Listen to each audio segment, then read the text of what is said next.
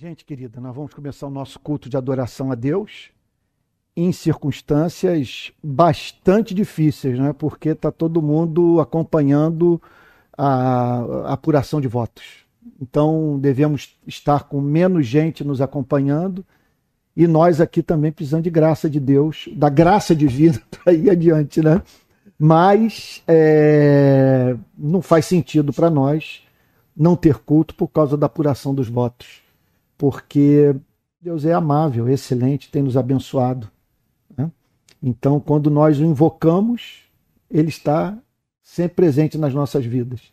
Então, não faz sentido é, nós agora nos tornarmos, nos tornarmos ausentes dessa comunhão em razão das nossas preocupações com o rumo do Brasil, que por mais justas que, que, que sejam, é, não deve nos impedir de, de orar, ainda mais quando nós sabemos que, última análise, é, essa decisão é soberana. Deus vai botar o candidato que ele quer.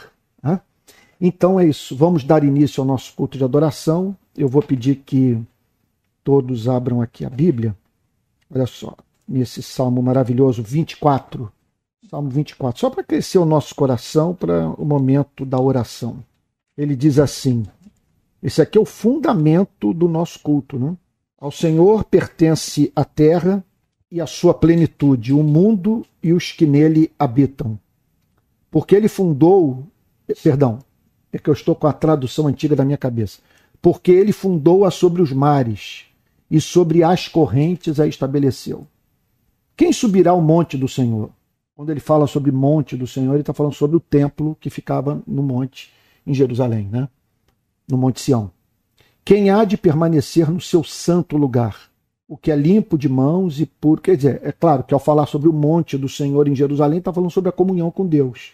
Né? Então, isso aí, é claro, tem uma aplicação para qualquer pessoa em qualquer lugar do mundo. A ideia não é propriamente, única e exclusivamente, quem vai subir a Jerusalém para adorar e ter a sua, a sua adoração recebida, mas quem vai buscar a Deus e terá o seu culto aceito por Deus. O que é limpo de mãos e puro de coração, que não entrega a sua alma falsidade, nem faz juramentos com a intenção de enganar. Este receberá a bênção do Senhor e a justiça do Deus da sua salvação. Esta é a geração dos que o buscam, dos que buscam a face do Deus de Jacó. Essa é uma declaração extraordinária, porque você voltar para esse conceito há milhares, eh, quer dizer, centenas e centenas de anos atrás. Né? Então, é, você encontrar um, uma nação dizendo o seguinte: olha, o Deus que nós cultuamos aqui na nossa terra é um Deus santo. Nós não temos esperança de ter comunhão com Ele se formos falsos, se formos injustos, se formos egoístas. Né? Então, é cl claro, precisamos da Sua graça e, contudo, uma graça que não apenas perdoe, mas uma graça que transforma o coração. Né? Então vamos orar, pedir para o Manuel Ricardo nos conduzir a Deus em oração. Ele e a Paula são os nossos anfitriões nessa noite. E logo depois o Alex tocar dois louvores. Em seguida, nós vamos para uma meditação concisa na palavra de Deus. Deus bendito, nosso Pai, estamos aqui reunidos, Senhor, em seu nome, Senhor. Esperando inicialmente, Senhor, que tu derrame a sua graça sobre a nossa vida, Senhor. Sobre a vida de cada um que está hoje cultuando aqui o seu nome, Senhor. Tenha misericórdia de nós, Senhor. Que nós possamos ter um entendimento sobre a sua vontade soberana, Amém, Senhor. Amém. Sobre todas as coisas, porque tu és um Deus de amor. E tu amas todos os seus, Senhor. Tu amas a todos os seus, Senhor. Então, apacenta nosso coração nesse momento tão difícil do país. Amém, Jesus. Apacenta Amém. nosso coração, Senhor, que a gente possa sentir a sua paz, Senhor e que nós possamos ter fé e confiança, Senhor, que tu tem as rédeas da história. Senhor. Amém, Senhor. Nada Amém. passa, Senhor, Amém, Jesus. sem o seu controle, Senhor. Amém. Toda a autoridade vem de ti, Senhor. E, Senhor, por cada um que está agora ouvindo aqui, participando da rede de pequenas igrejas, Senhor. Senhor, prepara o nosso coração, Senhor, Amém, para Jesus. que seja terra fértil, para que a sua palavra seja plantada, Senhor. Que o nosso coração seja uma terra fértil, adubada, Senhor. Para que a palavra que vai ser falada aqui hoje seja plantada, Senhor. E que nós possamos dar frutos, Senhor. Amém, Jesus. Amém, Jesus. Senhor, continue conosco. Nos abençoe, Senhor. Que tudo seja feito da, da melhor forma nas casas, em cada lar aqui, em cada pequena igreja que está ouvindo essa pregação, Senhor. Visita cada um, Senhor. É o que nós te pedimos já e agradecemos no nome de Jesus. Amém. Senhor. Amém, meu Deus. Amém. Amém. Nós vamos ser conduzidos em dois louvores e logo após meditaremos na palavra de Deus. Essa é uma canção bem apropriada para o momento, né? Pra gente descansar. É.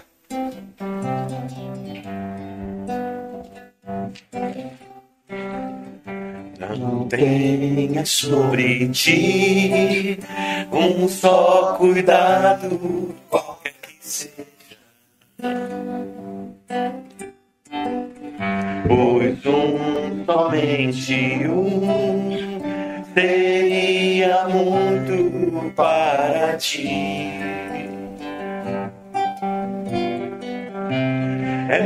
somente meu todo trabalho.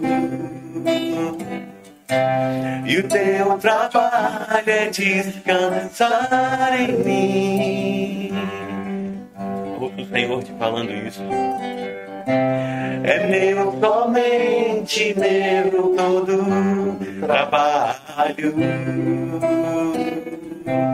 E o teu trabalho é descansar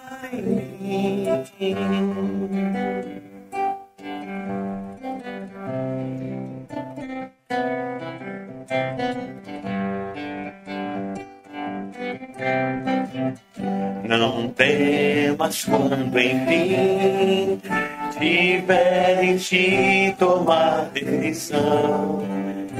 Entrega tudo a mim. Entrega tudo a mim. Confia de todo coração. É meu, somente meu todo trabalho. E o teu trabalho é descansar em mim. É meu, somente meu todo trabalho. E o teu trabalho é descansar.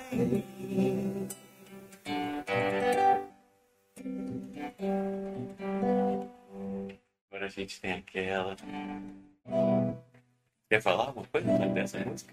Ah, tem essa canção. É. Eu pensei. No final? Eu pensei o seguinte, eu pensei no final do Tá bom, culto tá bom. da Tá bom. gente gravar essa canção, talvez no celular, a gente todo mundo junto, independente do resultado, e nós cantarmos com uma declaração de fé. Tá bom. Seja quem for que sai vitorioso. Tá. Então não pensei tanto a gente cantar durante bom. o culto, mas a gente fazer um, um- uma- como se fosse um clipe, né?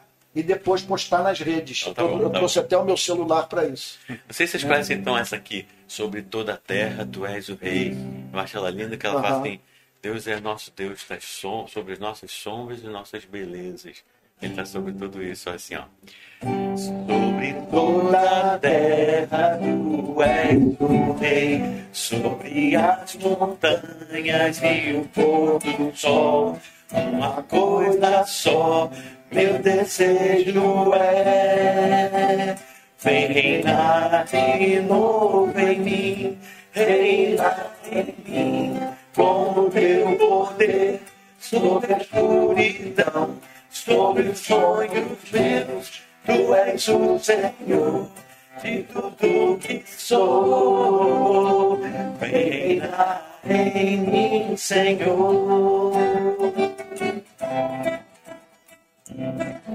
sobre o meu pensar, tudo que eu falar. Faz-me refletir a beleza que há em ti. Tu és para mim mais que tudo aqui. Vem reinar em mim, Senhor. Reinar em mim com o teu poder sobre a escuridão, sobre os sonhos meus. Tu és o Senhor de tudo que sou. Vem reinar em mim, Senhor. Reina em mim com teu poder sobre a escuridão, sobre os sonhos meus. Tu és o Senhor de tudo que sou. Vem reinar em mim, Senhor.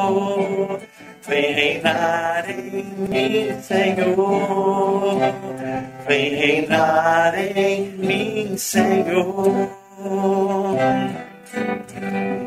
Você sabe que a gente cantando agora, é, que eu estou percebendo quanto que estava fazendo falta, estava fazendo falta nos nossos cultos a música. É bom, né? Meu Deus do céu, que saudade poder cantar no culto de adoração a Deus. É. Nós ficamos vários meses aqui sem cantar, por falta de ter quem conduzisse. E o Alex, realmente, Alex, Deus te deu unção para isso. Aleluia.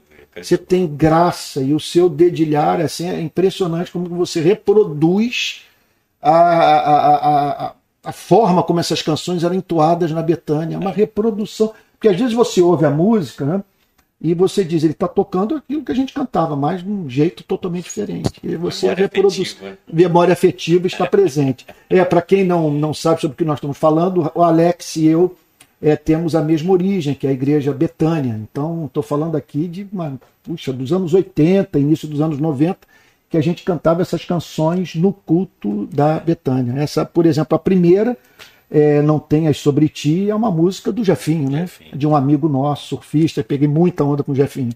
Gente, vamos lá para o texto de hoje. É, mais uma vez, repetindo, domingo de manhã eu estou falando sobre os milagres de Cristo. Domingo à noite, sobre as metáforas e parábolas de Cristo.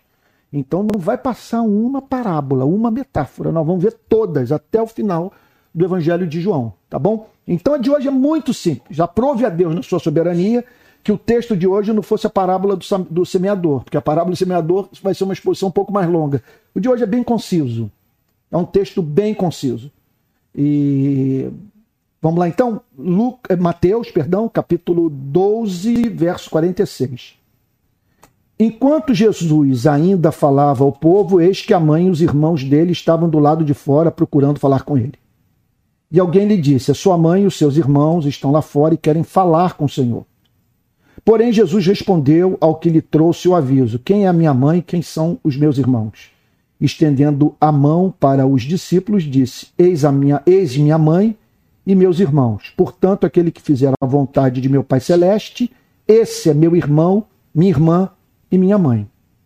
Pai Santo, nós rogamos a Ti que o Teu Espírito ilumine essa passagem, que nós a compreendamos e experimentemos do Seu poder transformador no meu coração, no nosso coração, Senhor.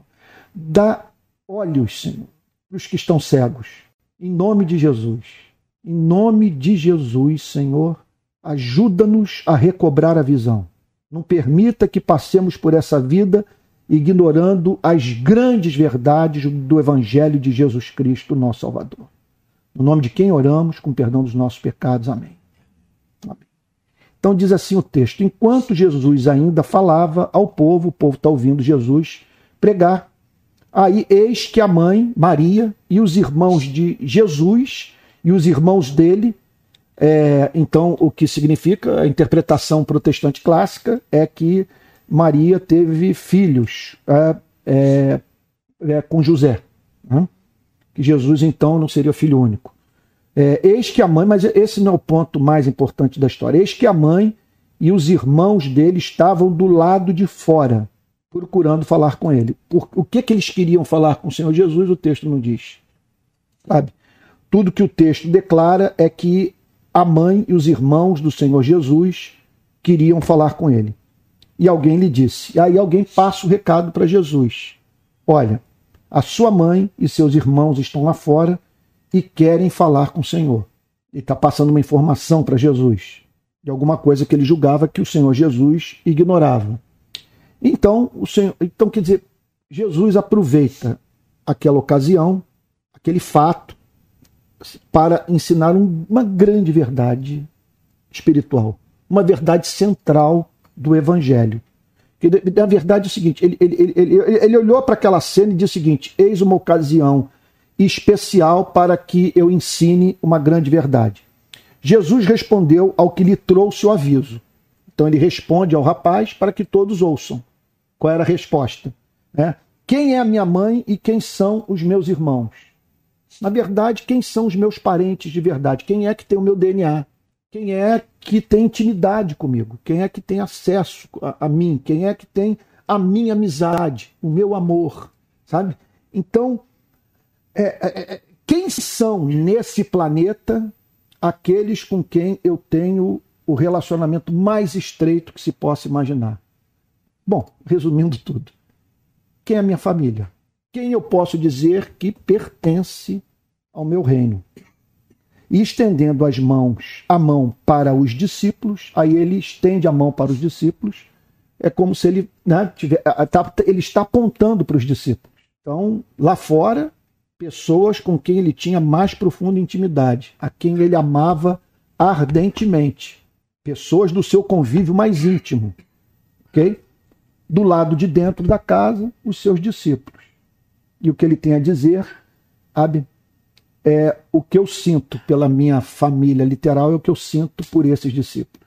E a minha família é muito mais ampla do que a família que está do lado de fora. A minha família é composta pelos meus discípulos. E quem são os discípulos? Estendendo a mão para os discípulos, disse: Eis minha mãe e meus irmãos.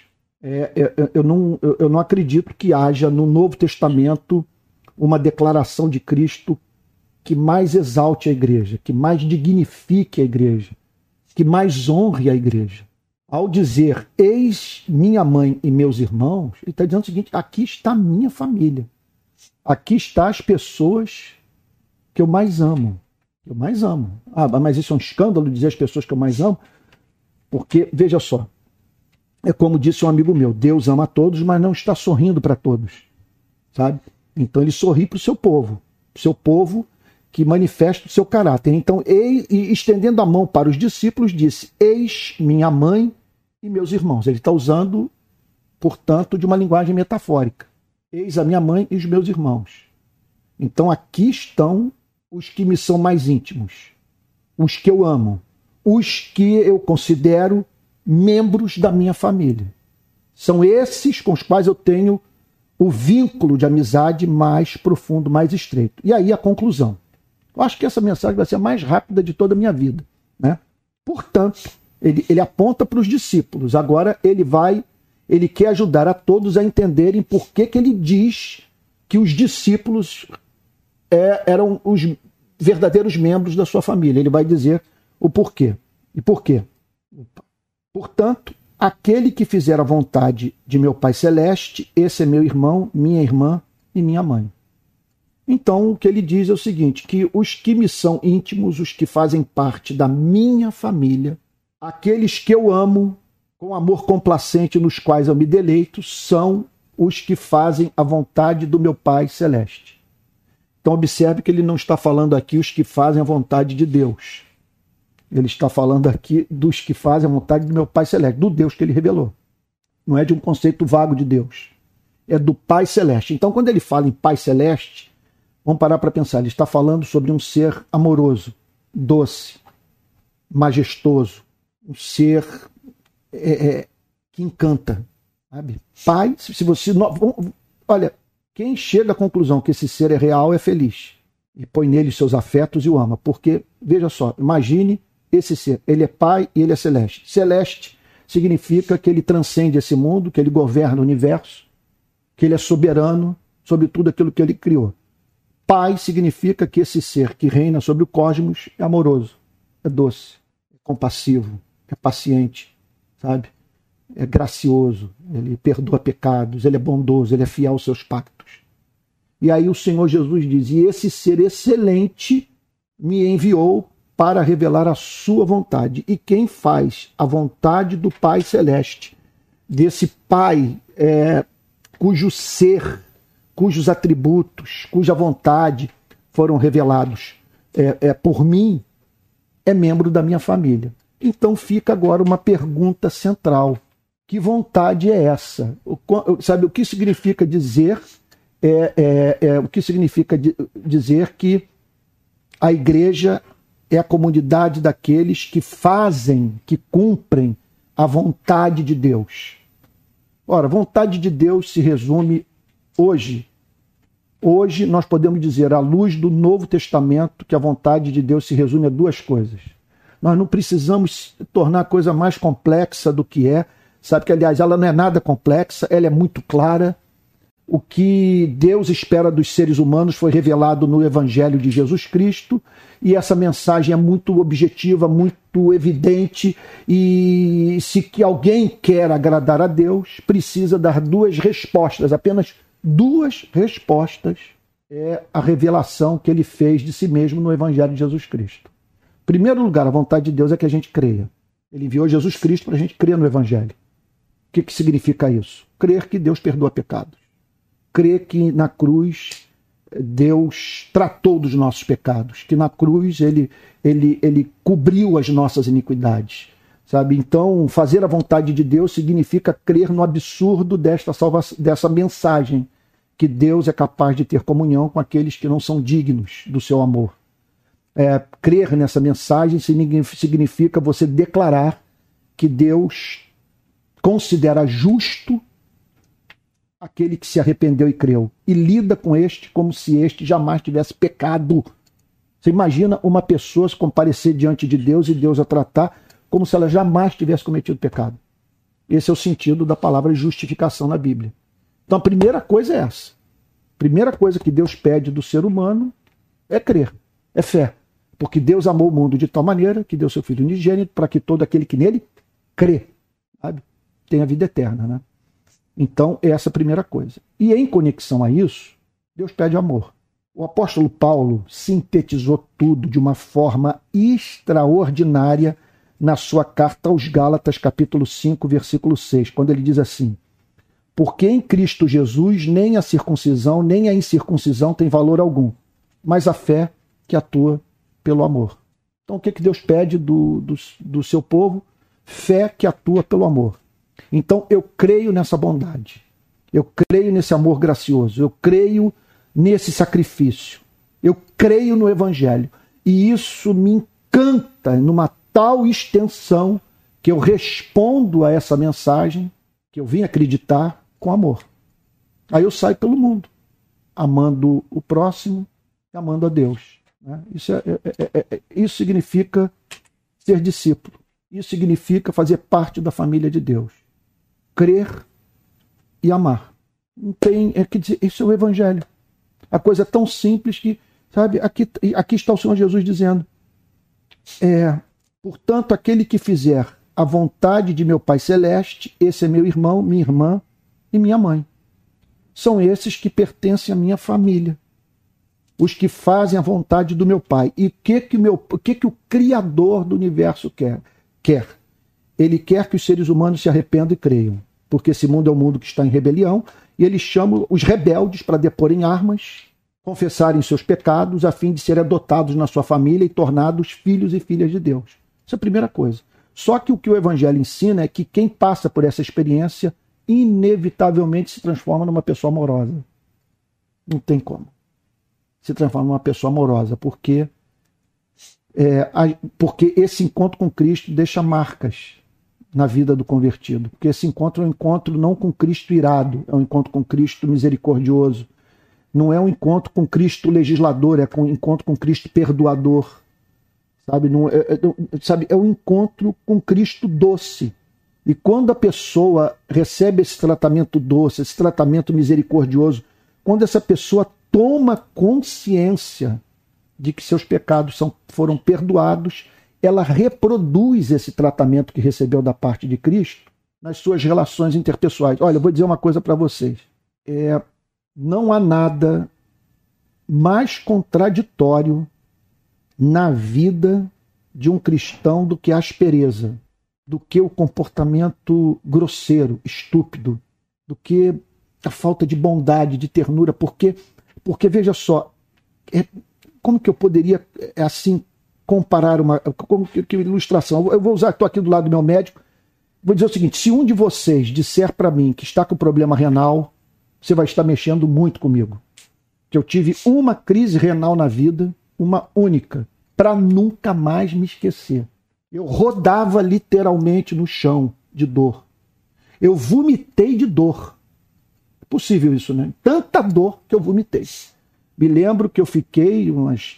Eu fiquei 12 horas. Não, não. Foi, eu, eu, fui, eu fui acometido de manhã, fiquei até, até o final do dia com uma dor, uma dor insuportável. Hoje, quando uma pessoa se, diz para mim que está com uma crise renal, eu fico pensando, meu Deus do céu, não é possível que essa pessoa está sofrendo, passando pelo processo. E não há como eu não tratar essa pessoa com o mínimo de misericórdia, porque eu sei o que é isso. Agora, pense numa pessoa que um dia chegou na presença de Deus com medo de morrer sem salvação sobrecarregada de culpa, de pecado, pensando nas oportunidades de vida que desperdiçou, nas pessoas que magoou, nas vezes que fez pouco caso de Deus. E essa pessoa passou a temer o inferno, o juízo final, morrer sem salvação. E ela correu para Cristo. É Zaqueu, isso mesmo. Caso histórico de Zaqueu. E ao correr para Cristo, recebeu o abraço de Cristo. Foi objeto do amor de Cristo, compreendeu o amor de Cristo que eu digo é o seguinte: é impossível essa pessoa se tornar amarga. É impossível essa pessoa ser é, é pavio curto. Porque ela não teve um encontro com Cristo pavio curto. O encontro dela foi um encontro com Cristo longânimo. Então, aqui está Jesus com muita clareza, dizendo que o maior privilégio que um ser humano pode ter na vida é fazer parte da família de Deus, ser parente de Cristo. E aqui Jesus está dizendo: quem é que tem o meu DNA? Sabe? Quem é que é membro da minha família? É aquele que faz a vontade de meu Pai Celeste. E o Pai Celeste pede duas coisas. Primeiro, que eu deponha armas, que eu me arrependa, que eu me reconcilie com Ele e que eu creia que essa reconciliação é possível pelo sangue de Jesus. Que eu me certifique do fato de que esse, nesse sangue há ampla provisão para os meus pecados. E em conexão a isso, eu saio pelo mundo amando. Amando. Porque não tem como você passar por uma experiência como essa e, e não amar a Deus. E não amar a tudo o que Deus ama. Sabe? Então é isso, é muito simples. Observe que com isso o Senhor Jesus está dizendo o seguinte: que a principal parte da vida cristã é a prática do cristianismo. Fazer a vontade de Deus maior, não há maior evidência de que alguém nasceu de novo do que a obediência a Deus. Não há nada que mais revele a nossa ligação com os céus, a nossa participação é, nessa obra de redenção, do que uma vida de obediência à vontade revelada de Deus. Que Deus nos abençoe, nos conceda graça. Tá bom? Vamos orar? Vamos ter um, um momentinho de, de oração. Pedir para o Alex nos conduzir a Deus em oração. Pai, a gente se sente tão amado pela família e ama sim, tanto a família sim. de sangue que nos constrange ouvir essa palavra e, e nosso coração se enche de gratidão por sentir e saber esse lugar de adoção que a gente tem na tua presença. Essa palavra nos lembra o lugar de acolhimento da tua presença. O Deus Pai que você é, e a gente quer te agradecer por isso, Pai. Pela sensação, pela verdade que é entender que nós, aqueles que têm família, aqueles que não têm família, aqueles que se sentiram machucados, todos nós podemos ter esse lugar igreja, corpo, irmão, Amém. Pai, Deus que me acolhe, o Deus amoroso que você é. Muito obrigado, Jesus. Sim, meu Deus. E de que maneira que eu posso, a gente pode reagir diante de tanto amor se Sim, não é da Deus. mesma maneira? Sim, meu Deus. Entendendo, acolhendo, compreendendo, adotando e amando aquele como eu quebrado que existe do meu lado, na rua, em qualquer lugar. Então ajuda a gente não tem como, Deus, a gente experimentar a tua presença amorosa assim, Sim, tentar entender esse lugar de estar contigo, sem consequentemente, e é isso que a gente pede, transbordarmos também parte dessa tua graça para o Amém, Jesus. Pai. Amém. Por favor, nos lembra sempre, me ajuda, ajuda a gente a não se afastar nunca, essa ideia Amém, clara Jesus. de que não é o que a gente faz, não é consequência do que a gente faz, mas o teu amor que nos salvou, nos resgatou e nos trouxe para perto. E como isso também nos ajuda a trazer muitos outros para perto desse teu amor, manifesta através da nossa vida. Amém, é meu Deus. peço, Amém, em nome Deus. de Jesus. Que Pai. seja assim, meu Amém. Deus. Amém. Amém. Amém. Amém. Irmãos queridos, nós vamos é, encerrar o nosso culto. Eu penso que a sabedoria pede que a gente tenha o culto e, ao mesmo tempo, a gente não se prolongue muito, porque temos que levar em consideração o estado de alma de todos. Né? Estamos vivendo um momento histórico. É, quero é, é, lembrar aos irmãos que estão nos acompanhando das mais diferentes regiões do Brasil que a rede de pequenas igrejas precisa de recursos para se manter. Contador, tesoureiro, nós precisamos contratar pessoas, precisamos ter site. Essa transmissão aqui também é uma transmissão paga. Então, quem quiser contribuir com a rede Pequenas Igrejas, basta enviar sua oferta para o seguinte Pix: pixrpi22 arroba gmail.com. Vou repetir.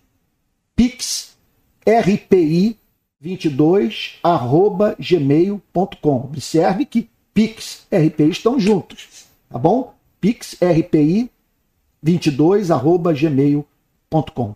É, nós nos reunimos todo domingo às 10 da manhã e estamos procurando um lugar na região metropolitana do Rio de Janeiro para nos encontrarmos, ok? Um, pode ser um auditório, um templo. Quem souber de algum lugar, por favor, faça contato conosco. E à noite, nós não abrimos mão da pequena igreja. Nós estamos apostando tudo nisso. E hoje eu conversava com a minha querida cunhada, a, a, a irmã da minha esposa, a Franciane, e nós, eh, e nós falávamos sobre isso, como que esse formato de igreja está nos fazendo bem. Nós estamos muito gratos a Deus por podermos nos reunir como igreja, sabe, numa pequena igreja, tá bom?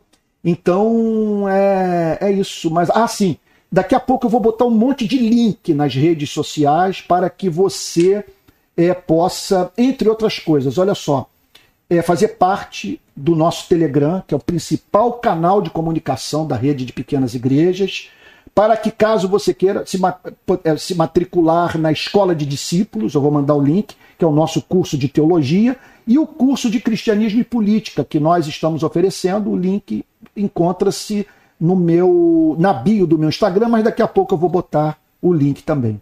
Tá bom? Eu acho que é só isso, né, gente? E agora, preparar o coração, não tenho a mínima ideia do que está acontecendo no país nesse momento, mas seja o que for, nós nos submetemos à vontade soberana de Deus. Se a nossa vontade não for feita, é, se não se cumprir aquilo que nós desejamos, e todos sabem o que, que eu desejo. Eu desejo uma mudança de governo. Sabe? Se, quer dizer, se não for feito, simplesmente teremos que nos curvar à vontade de Deus e dizer que Jair Bolsonaro é o nosso presidente e pronto. E, e vamos manter a paz, vamos manter a república, vamos lutar pela democracia e para que esse país se torne justo.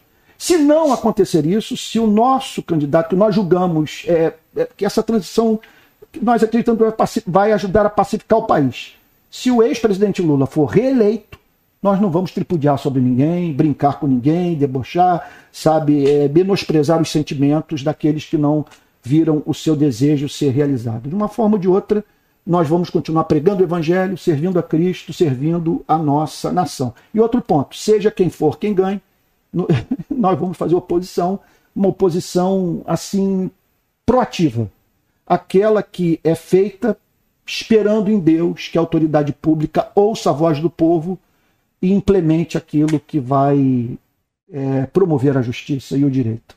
Tá bom? Vamos encerrar? Senhor, nós te agradecemos por essa noite, pela nossa rede, por aqueles que no país inteiro se encontravam sem um lar espiritual, sem igreja, Senhor sem um lugar para congregar e que hoje estão conosco, se sentindo, Senhor, espiritualmente alimentados. Fortalece os nossos braços, dá-nos visão, ajuda-nos, Senhor, a organizarmos a nossa rede, de modo que Sua igreja seja de fato alimentada, Senhor, pela Sua palavra. Ó Deus querido, guarda-nos de todo mal, pacifica o país. Senhor, que pela Tua graça é, o povo brasileiro é, é, é viva numa harmonia maior, estamos muito divididos. Senhor, e perdoa-nos por toda a nossa participação nessa divisão. Ajuda-nos a fazer pontes entre os membros das igrejas, entre as famílias, Senhor, entre o povo brasileiro. Pois tua palavra diz: Bem-aventurados os pacificadores, porque serão chamados filhos de Deus. E que a graça do nosso Senhor e Salvador Jesus Cristo, o amor de Deus o Pai e a comunhão do Espírito Santo estejam com cada um de vocês, desde agora e para todos sempre. Amém. Amém. Amém, gente. Isso.